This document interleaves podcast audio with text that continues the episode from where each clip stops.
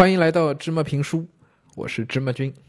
咱们读这个佐贺的超级阿嬷啊，上回讲到德永君啊打棒球的时候，一不当心让他撞破啊两位老师的这个八卦了啊，就是理化老师男老师和音乐老师女老师，他们俩在谈恋爱。哎呀，被德永君撞破了。德永军觉得这理化老师平时老是压榨他啊，这个。估计也是可理化成绩不好是吧？老师可能也不太喜欢他。这德永军啊就开始恶作剧了。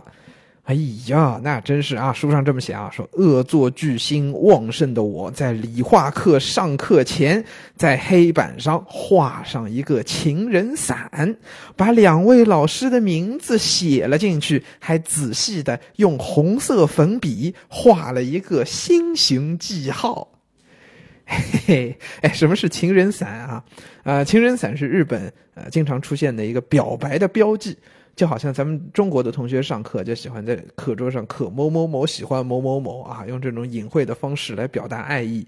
那这个日本的情人伞，它画起来也很容易啊，就是一个三角形当中画一根长的直线给它分开，然后在直线两边分别写上这个呃男孩子和女孩子的名字，就表示他们俩相互喜欢，哎，很要好了，哎，可能就表示他们俩谈恋爱了啊。那三角形就是那把伞的那个样子，是吧？这个叫情人伞啊。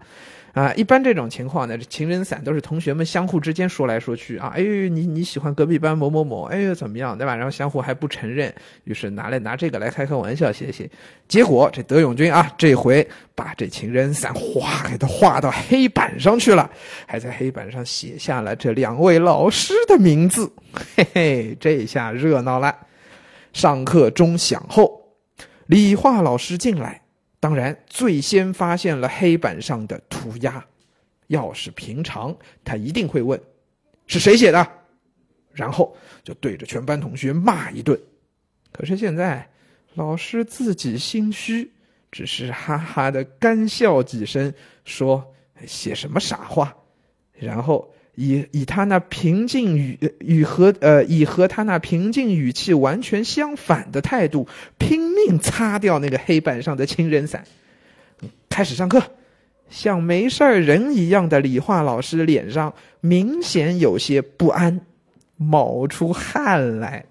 嘿嘿，被学生撞破，这当然心里边就开始打打鼓了呀，是吧？这尴尬的表情啊，你看这一段写的很好啊。一个人尴尬的时候会怎么样的表现？就是假笑，对吧？就哈哈的这种干笑几声啊。文章里写出来了啊，然后说他这个呃平语气很平静啊，但是他的态度啊。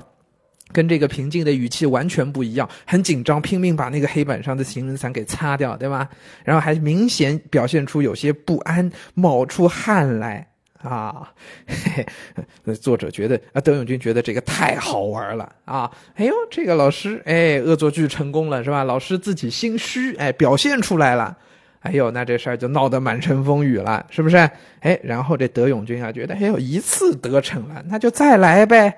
哎呦，皮是他皮啊，这个真是啊！你说写个一次两次也就算了啊，他一天到晚画上好几回，要么画上整个黑板一样大的情人伞，要么就是增加爱心的数目，或者写上 love 这样的字眼。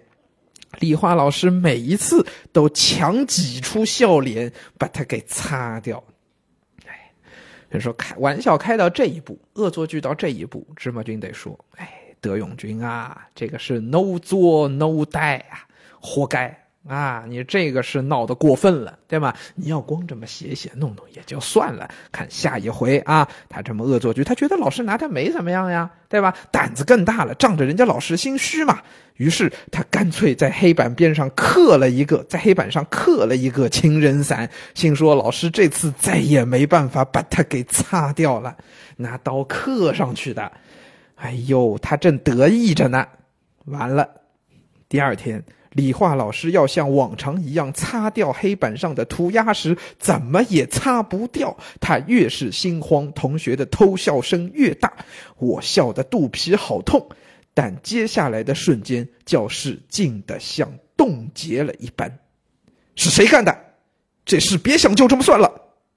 理化老师发现涂鸦是雕刻刀刻出来的，脾气终于爆发，满脸涨红，大声怒吼：“是我，对不起。”我老实的站起来道歉，啪，冷不防挨了一巴掌。德永军，真的是你，这样孩子气不觉得丢脸吗？黑板这么贵，你赔？